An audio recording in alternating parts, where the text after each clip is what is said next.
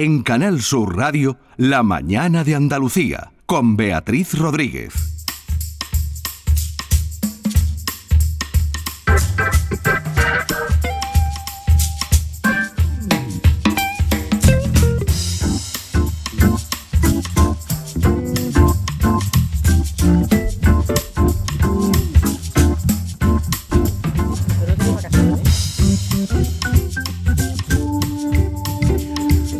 Aquí estamos de vuelta y muy bien acompañados eh, porque tenemos a nuestra veterinaria de cabecera, Ana Manzanares. ¿Qué tal? Muy buenos días. Hola chicos, feliz como siempre de estar aquí. Pues fe feliz y felices fiestas, las navidades que ya han pasado, eh, la noche vieja que está por llegar, hoy que es el Día de los Santos Inocentes, ¿te han hecho alguna? Todavía no. ¿Has hecho alguna? Todavía no. ¿La vas a hacer? Seguramente. Tienes una cara de...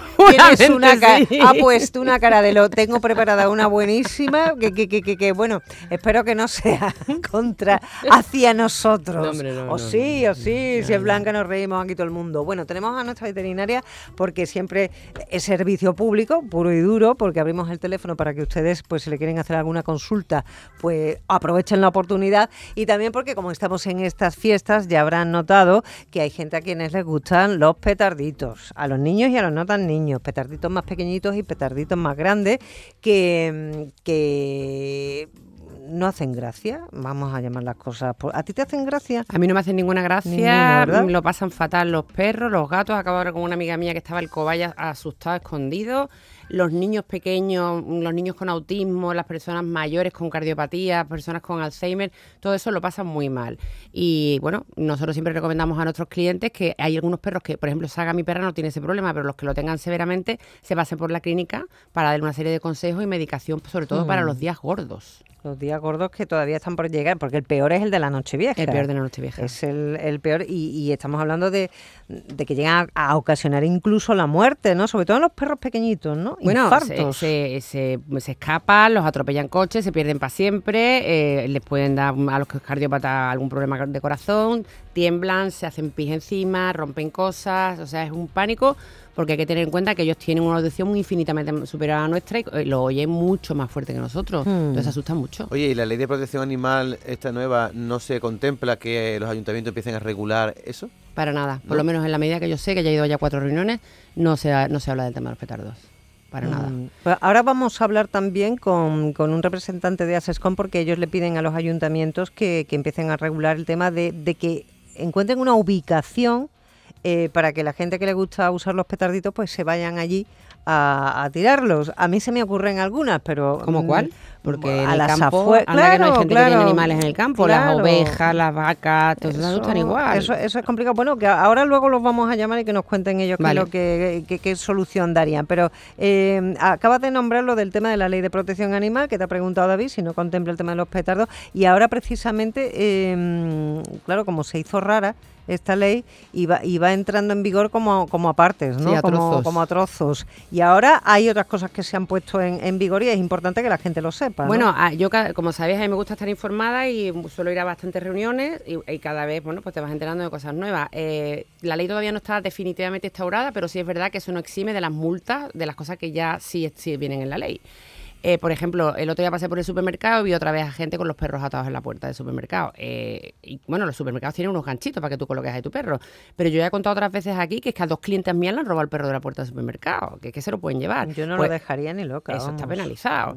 Eh, más cosas interesantes, eh, los abandonos, que ahora en Navidad voy a comprar un perrito, voy a comprar un gatito. Yo siempre recomiendo a, la gente, por favor, vete a tu veterinario de cabecera y pregúntale qué tipo de animal puedes tener en tu casa, qué tipo de vida tienes, si tienes hijos, si vives solo, si tienes ocho horas de trabajo, si vas a comer a casa, si es mejor un gato, si es mejor un perro, si vas a poder sacarlo todos los días y luego cuando pasen dentro de cuatro, cinco, seis meses y la gente descubra que el niño de 15 años, no, no lo va a sacar, no saca el perro y que a ti no te da tiempo, pues al final empiezan los abandonos. Claro. Y los abandonos los tenemos ahora mismo ya estipulados de 10.000 a 50.000 euros de multa.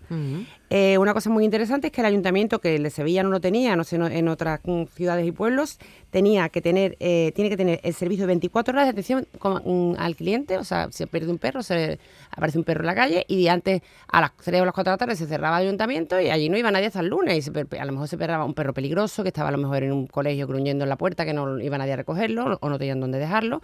Ahora los ayuntamientos tienen que tener servicio 24 horas con servicio veterinario 24 horas incluido. Mm. Eso es muy interesante. Más cosas, la identificación que antes se hacía en la clínica con tu llegabas tú con tu perro, tu gato o tu burón, que son los obligados, eh, te hacían una una identificación con microchip. A partir de ahora, eh, si el perro entra en una protectora, es la protectora la que tiene que hacer el, el chipado. Y luego ya cuando tú te lo lleves, te hacen el cambio de chip a ti. Aparte de que lo te lo tienes que llevar esterilizado. ¿Esto es dinero? Esto es dinero. Eh, esto supone más dinero para las siempre ha sido obligatorio esterilizar. Sí, claro, este, sí. perdón, esterilizarnos. Eh, eh identificar, claro. A los gatos. Identificar a los, perros, gatos y hurones. Claro, lo que pasa es que ahora eh, la protectora mm, paga la identificación del perro, ¿no? El chip, el chipado. Exacto. Y ahora quien adopta al perro... Tiene que pagar esa identificación. Ah, bueno, a, la, protectora. Bueno, entonces, eh, pero para la administración llega el mismo dinero, eh, entonces. Bueno, la administración se supone que no ve dinero de la identificación. La identificación la, cobra el veterinario y el colegio veterinario, que es el que vende el, el, documento. El, raya. El raya. Vale, vende el documento y vende el pasaporte. Vale, pero yo, yo pensaba que, el, el, destino final iba a la, administración. vale, vale. No, dinero. Y más cosas interesantes. Las aves, que antes las anillaban los criadores, ahora las tiene que anillar un veterinario. El anillado tiene que ser abierto, no puede ser soldado, porque eso luego cada, nos viene cada pata hinchada con un marrón a la clínica de narices. Y tiene que ser hecho, por un veterinario. Y si ahora esos pájaros son reproductores, tienen que informarlo a la administración. Oye, Ana, una situación que te puede dar a ti que eres veterinaria. Imagínate que alguien tiene un animal que está prohibido o lo tiene de forma ilegal. ¿El veterinario tiene siempre la obligación de atenderlo aunque esté prohibida esa situación? Es muy interesante esa pregunta. También salió el otro día en la charla que tuvimos. Nosotros no somos policías somos sanitarios, somos médicos de animales. Entonces nosotros no tenemos ninguna obligación de declarar que ese animal existe. Eso ya es competencia del propietario que lo declare en la administración. A mí me viene un animal exótico que no puedes... Mm, bueno, de momento ya recordar que los que tenemos en casa sí pueden seguir con nosotros, pero que se va a prohibir más adelante la venta de esos animales. Pero bueno, si más adelante viene alguien con un animal que no se podría haber comprado, yo no me tengo por qué chivar. mi obligación es atender a esa Tú no eres policía, eres veterinaria. Yo soy veterinaria, no soy policía. Una, una, una, cosita que no sé si lo he dicho antes, pero que lo vamos a recordar, que está aquí Ana con nosotros eh, eh, para contarnos todas estas cosas tan interesantes, para hablar en concreto hoy del tema de los petardos, que nos coge muy de lleno y nos va a dar consejos, y también para que ustedes, si quieren, eh, plantearles alguna cuestión, pues que, que, nos llamen al 670-940-200, que ella está encantada de, de, responder las dudas que puedan tener con respecto a sus, a sus, mascotas, a sus mascotas, que no me salía porras. Eh, el tema de los petardos. ¿Cómo? Mira, el otro día eh, mis perros, mis perros yo los tengo fuera, mis perros, yo vivo en el campo y los perros están fuera, pero sí se queda dentro la perrita pequeña de una amiga mía, porque también por separarlo de, los míos, ¿no? Bueno, esta perrita es muy miedosa, es una bodeguera y, me, me, hizo gracia, ni, ni, le reñí ni nada porque me hizo gracia. Yo me quedé, yo venía de viaje y me quedé frita en el sofá, pero frita, frita, frita. Y de buena primera me despertó un tembleque, como si temblara la como si temblara la tierra, un tembleque. Y era la perra. Se había subido donde yo estaba durmiendo y se había puesto en el huequito que yo había dejado en mi regazo porque yo estaba de lado y temblaba la criatura que, que, a mí me despertó eh, eh, el, estar yo temblando porque la onda me la, me la, contagiaba. Pobre animal. O sea, yo no me había despertado por, por los petardos que estaban tirando por lo visto fuera, los niños, en la urbanización, y me despertó el temblor de la perra. Qué pena me dio. No había manera de calmarla, ni siquiera permitiéndole quedarse conmigo ese ratito en el sofá, que por supuestísimo luego la eché. ¿Qué se puede hacer con, para calmarles un poco, ¿no? Ese bueno, terror. Pues cerrar las persianas, poner una música muy alta, estar con ellos, acompañarlos, en todo caso incluso meternos en la bañera con ellos, pero claro, se puede ¿En la bañera? En la bañera porque es un sitio más cerrado, en el cuarto de baño, más recogido. Sin agua. Sin agua, claro. pero claro, eso puede ser horas. O sea, los críos pueden empezar a tirar petardos 3 de la tarde, las 3, le dan las 3 de la mañana. Hay mm. gente que sabe lo que hace, manda a los perros a residencias caninas los días más gordos aislados de los petardos para que estén una o dos noches aislados de esos problemas. Y luego hay medicación, mira, hay nutracéuticos que se le pueden dar para calmar, eh, collares especiales con fenómenos maternas y, y hay una medicación que es un sedante, que ah, ah, bueno, yo en 30 años que llevo ya de, trabajo he, usado todo tipo de sedantes, pero hay uno nuevo que tendrá un par de años que es totalmente magistral. O sea, no voy a dar el nombre es un, comercial. es una pastillita que se le puede dar. Un gel, es ah, un gel. Un, gel que se pone en la alcía y, es inmediato y produce una paz mm, radical que dura dos o tres horas. ¿Y se puede comprar sin receta? No, no se puede comprar sin receta. Tienes que ir a tu veterinario que, te, lo, recete, Vale. ¿Y vale para una también si se pone? Seguramente sí, pero no demos ideas, Beatriz, por favor. Yo me pondría ese gel en algún momento, ¿eh? no Yo por eso, no, yo, verá, a mí no me dan miedo los petardos, me doy miedo yo de las ganas que me entran de atragantar. pero bueno, entonces el gel ese me vendría muy bien en, en, ese momento. Eh, que ya saben que si quieren preguntarle algo a nuestra veterinaria, que, que lo hagan sin ningún tipo de tapujo. 679 40 200. El tema de los petardos. Queríamos hablar con, con algún responsable de Asescon para que nos hablara acerca de, acerca de su iniciativa, esta que piensa proponerle a, los ayuntamientos. A mí me sorprende, Ana, tanto como hemos hablado de esta ley de protección animal, que tiene tantas ventajas, como las administraciones van tan por detrás en esto de los petardos. Yo pienso que tenía que haber sido prohibido hace mucho tiempo. los petardos y los cohetes, que es una y la, cosa... Y la ley de protección animal, que, que en algunas cosas se pasa y en otras no llega como es el caso. La ley es un galimatías. Hay partes en los que prohíben los animales de cetrería y los otros los permite y los protege. Es, un galimatías. Y estamos hablando de una ley que deja fuera a los toros y que deja fuera a los perros de casa. Mm. Que otra cosa, no por, tampoco me hace mucha gracia comentarlo, pero es que nos están llamando clientes a la clínica que quieren dar de alta a sus perros como perros de casa. Pero te estoy hablando de un chihuahua. ¿En serio? Para eximirse de la ley. De verdad. Para quitarse de la obligación de la ley. Bueno, porque de que se va a librar de poder dejarlo en una terraza, de poder dejarlo metido en un coche, de poder dejarlo atado en una puerta. No, no, ya saca el cartelito. Mire, usted es un chihuahua, pero es cazador y yo no tengo por qué cumplir la ley. Entonces, me, me vais a perdonar, ¿eh? pero es que me ha venido a la cabeza el símil eh, con precisamente la, la, la ley de mm, en fin, que está haciendo que algunos hombres que están acusados de maltrato eh, hacia la mujer se estén cambiando de sexo. Es que es como lo del chihuahua, pero ¿qué me estás contando? Un chihuahua cazador. Otra cosa curiosa es que tú puedes, cualquier animal que no esté incluido en la ley de protección animal, pues dices tú ahora, por ejemplo, una vaca de un santuario, es mi animal de compañía y es un animal de producción. Pues nada, ahora si tú lo incluyes ahí, tiene todos los derechos de, la ley de protección animal. ¿Pero quién, califica un animal de caza de compañía? Pues el, propietario. ¿Sí? El, propietario va y dice, esto es de compañía, esto es de caza, y te quedas mirándolo como las vacas al tren y dices, pero vamos a ver. Pero por ejemplo. pero si, este perro mm, pesa un kilo y medio, ¿dónde va?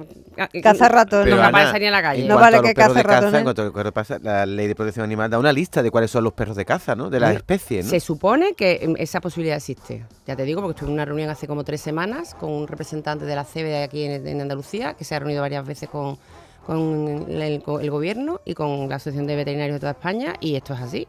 O sea, tú puedes decidir, decir, este animal es, no, es, hmm. no es de compañía, o si es de compañía, y lo decides tú. Tú como propietario, decide, mi perro como es cazador, aunque sea chihuahua, es cazador y ya está. pero bueno, que tiene muchas lagunas la ley, que se tiene que seguir perfilando y que bueno, que estos agujeros se tendrán que arreglar. Una pregunta, eh, la ley que no contempla ni a los toros ni a los perros de caza, eso no exime que el maltrato ah, y, por supuesto, eh, eh, el causar la muerte del animal, porque sí, no esté penado, ¿no?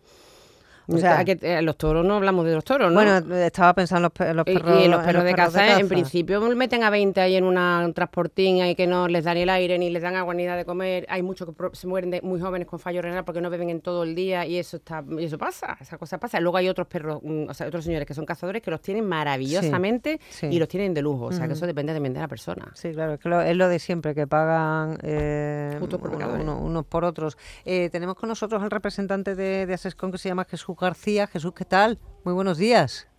Buenos días. ¿Qué tal? Mira, pues estamos aquí hablando con Ana Manzanares del tema de los petardos porque le hacen muchísimo daño a los animales y también le hacen daño a, muchas personas, ¿no? Sobre todo personas mayores o personas enfermas o, niños con, con TDAH, con Asperger, con TEA.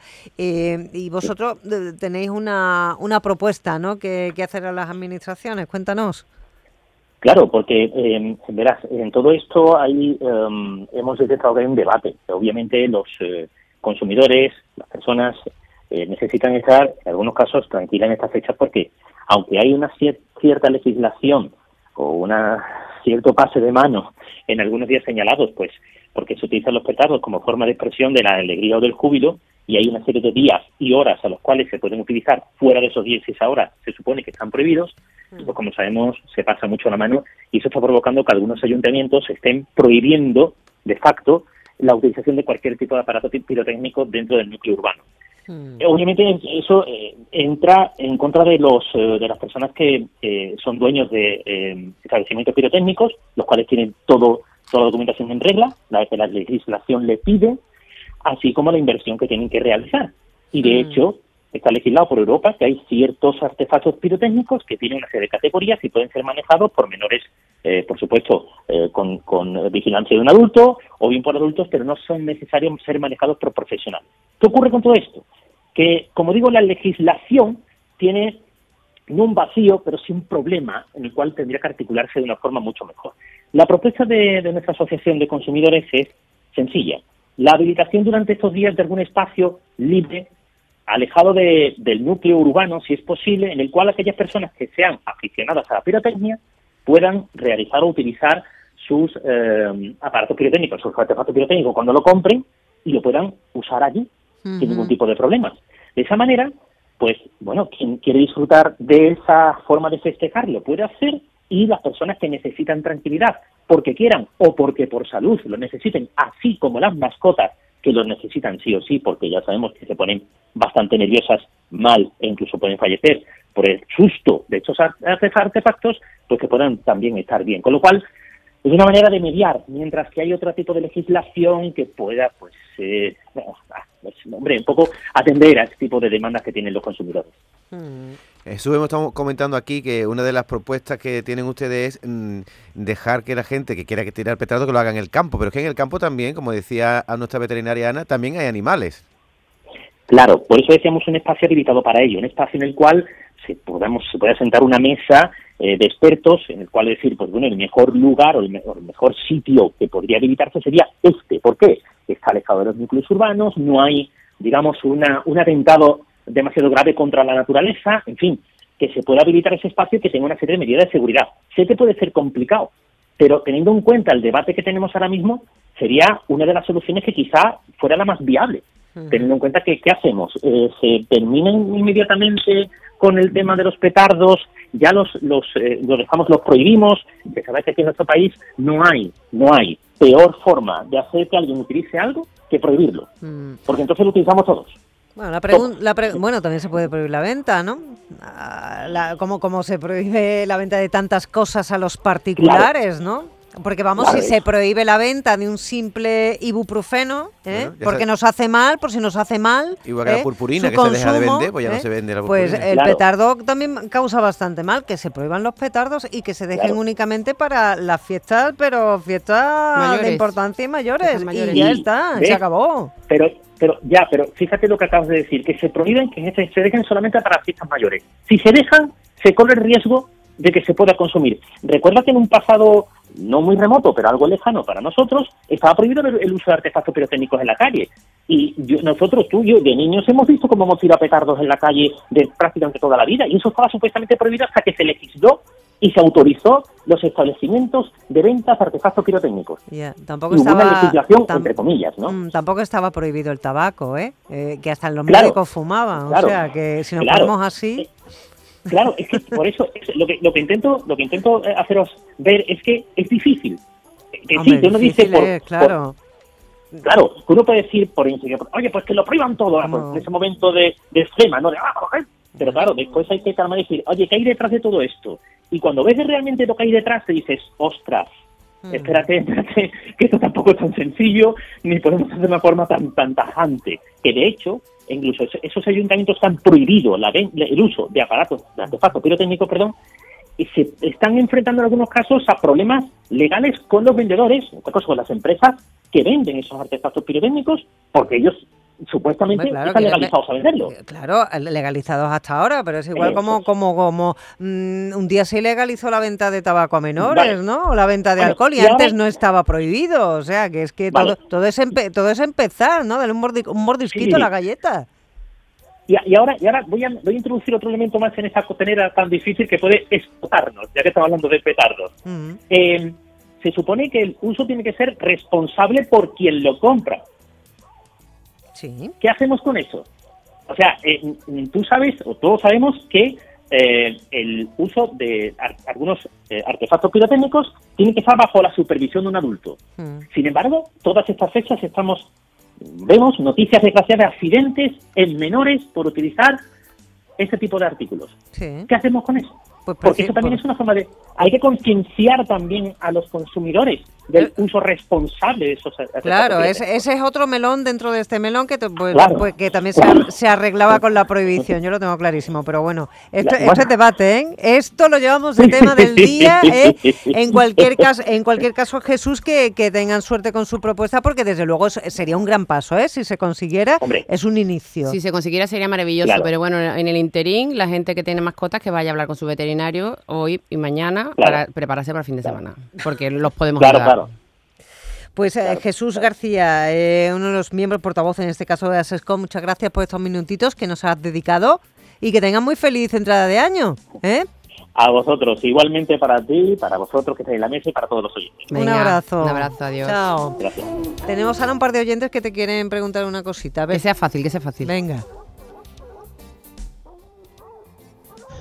Hola, buenos días. Eh, yo tengo una duda. Vivo en un cortijo y tengo perros que sí están chispados y con su vacuna, su pasaporte y todo, pero ahora tengo gallinas y tengo cabras y conejos. ¿Qué hago con esos animales ahora? Hmm no tienes ningún problema, son animales domésticos que los puedes tener en tu casa. Lo único que tienen que tener el chip son el perro, el gato y el hurón. Y ahora las aves, con la nueva ley, tienen que anillarse, pero supongo que serán las aves domésticas, o sea, pero las que están, animales de compañía, las que están en casa. Las gallinas, supongo que no. las gallinas se legislarán como siempre como animales domésticos y, no hay ningún cambio que yo sepa. Eh, los que tienen que estar chipados son los, los loros, los canarios, los los periquitos, los que tenemos en casa. Y las cabras, pues tendrás que seguir las reglas de sanidad, supongo que ponerle los crotales, pero que eso no, no tiene nada que ver con la ley de protección de animales de compañía. O sea, la, la gallina se considera animal doméstico. La cabra, ¿no? La cabra doméstica. Ah, la cabra, la cabra también. Doméstico. ¿no? de compañía, doméstico. Aunque habrá gente que tenga una cabra de animal de compañía. Pero entonces, cuando tú tienes que hacer un núcleo zoológico porque tienes más de cinco animales, ¿entran las cabras y las gallinas También, no? Entrarían, ¿no? Que sí. Vale, o sea que la gente en el, en el, campo que tiene dos gallinitas para sus huevos, para que le pongan sus huevitos, y tienen dos perros y un gato, ya pueden ir, hay que pagar, ¿no? También Pero creo que no es muy caro. Eh, ya, bueno. Creo que no es muy caro. A ver, otra, otra cuestión que teníamos por ahí. Buenos días. Eh, era para preguntarle a, la veterinaria que si es malo darle a un Yorkshire mm, comida de gata, mm, que lleva solamente salmón y, alguna verdura. Es que ya está muy mayor, ya, ya tiene 17 años y, y tiene muy pocos dientes, entonces el pienso le cuesta mucho trabajo comérselo y, yo tengo una gata y le, y le pongo un poquito al mediodía de lo que de, de esa comida. ¿Es, ¿Es malo mm, dárselo? Bueno, con la edad que tiene ya el Yorkshire, 17 años, yo estoy como un abuelo, ya lo, malcriaría y le daría lo que quisiera, pero no es bueno, porque la alimentación que tiene el gato eh. lleva una serie de complementos que al perro luego a la larga le sientan mal. Si no tiene dientes como Yorkshire, que todo el que tenga Yorkshire que sepa que cada dos años, año y medio le tiene que hacer una limpieza dental porque acumulan mucho sarro y si le mantenéis con el cepillo de dientes todos los días podéis retrasarla, hay muchas latas de perro, de perro geriátrico, de perro que está malito, que las puedes batir y, dárselas con la batidora como con una jeringuilla. Es, es que no tiene dientes ya. ¿Pero el salmón es malo entonces para el perro? No, el salmón no, pero la taurina, en una serie de complementos que lleva el pienso de gato, no lo debe tomar un perro. Y es que está más bueno el pienso de gato que el del perro, porque como son tan exquisitos los gatos, se curran más el sabor de, me del pienso. ganas de comérmelo yo también. Oye, y una, una pregunta que me, que me está haciendo María Chamorro. Si el perro es mayor, eh, disolver con un poquito de agüita caliente, o sea, no disolver, sino ablandar, ¿no? El pienso. El pienso, eso es una opción, porque todo el mundo no le puede dar lata al perro todos los días porque económicamente eso es una opción. Ablandar el pienso con, con, agua caliente es una opción. y ya, pues si no tiene, no se come ni eso, pues un perro de 18 años, pues le haces tú un pucherito con su garbanzo, sus judías verdes, su patata, su zanahoria, un poquito de pollo, lo torturas todo y le haces un potito casero. Mm, con sus verduras, eh, que, le tenemos que poner verduras. Ahora ¿eh? te voy a hacer yo una pregunta también. Eh, he leído por ahí que los perros que tienen mm, problemas renales no se les debe de dar hígado. ¿Eso es así? ¿Eso es cierto? Los perros que tienen problemas renales no deben tomar exceso de proteínas. lo mejor para un problema renal son los hidratos. Entonces, ya gracias a Dios, todas las marcas comerciales buenas de alta gama tienen piensos específicos para fallo renal, para fallo hepático, para fallo cardíaco, para problemas de piel. Pues si tu perro tiene un problema renal, le tienes que dar un renal de por vida. Que se aburre, lo hay latas. Que se aburre, pues latas de otra marca. Que se aburre, pues le hace unos macarrones, un arroz para, mm. se lo mezcla con el pienso, con las mm. latas. Pero no deben tomar exceso de proteínas porque el exceso de proteínas daña el riñón.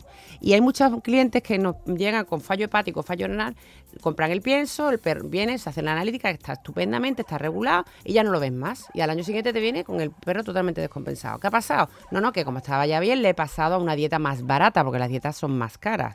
Una dieta normal y eso se ha vuelto a descompensar. Entonces, que, seguramente, si es un perro que ha tenido un fallo renal grave o hepático grave, tendrá que estarme tomando una, como no, como una persona, una mm, alimentación específica para su problema en concreto. Oye, me ha llamado la atención lo de los macarrones. Los, perros entonces comen pasta, ¿les encanta la pasta? Sí, el arroz. Pero con alguna salsa, ¿no? Hace un poco de aceite de oliva ya está. Con aceite de oliva. nunca había escuchado. Yo además, yo te digo una cosa. Yo me he pasado muchos años diciendo a la gente, nada más que pienso, nada más que pienso. Yo tengo a mi saga que tiene ocho años ya. Y yo hoy como lenteja, ella tome su pienso, pero una cucharadita de lenteja en el pienso. Mañana como garbanzo, una cucharadita de garbanzo. No le va a hacer. Yo sí es verdad que me, le limpio los dientes todos los días con un cepillo de agua. No le pongo ni pasta de dientes ni nada y le mantengo.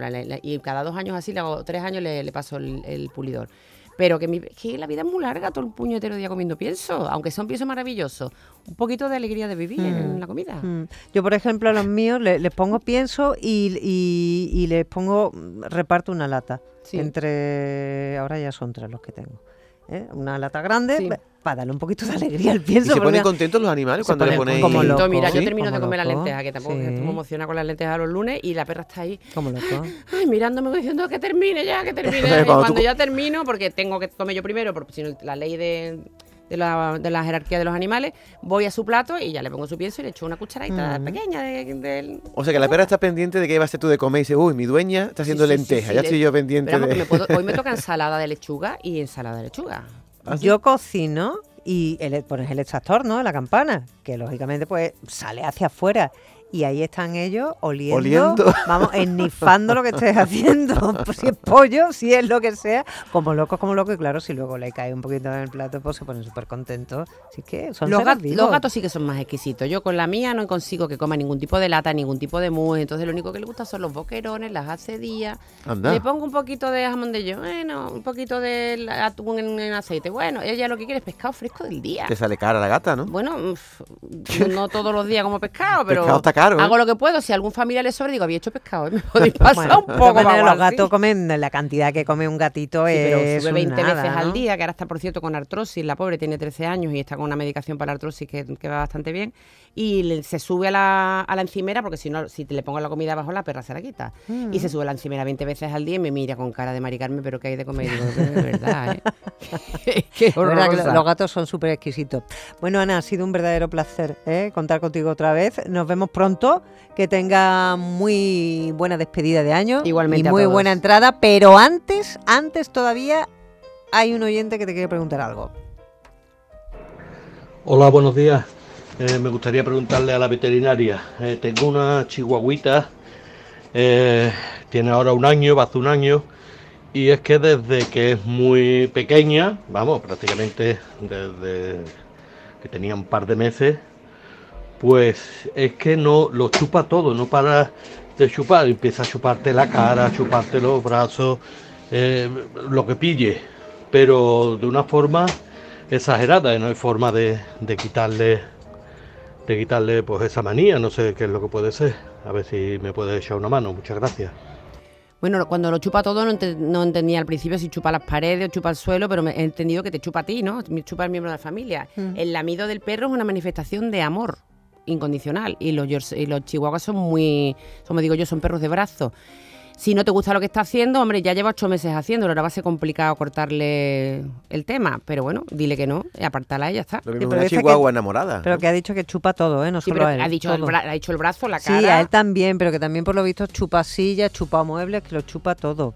es raro, ¿no? Hay una enfermedad que se llama pica, una enfermedad que se llama pica en los perros que comen, tienen déficit de alimentación y, chupan paredes, chupan mm. calcio, chupan bueno, porque lo lleva el veterinario, que le revisa el agua que esta gente padece de boca y que le revise a ver qué tipo de alimentación está tomando, si está tomando un mm. pienso bueno, de gama alta y, está bien alimentada. La alimentación es importantísima. Ana, que muchas gracias. Gracias a vosotros. feliz año. Feliz entrada de año y muchísimas gracias por invitarme otra vez. Siempre un placer. Un, beso para todos.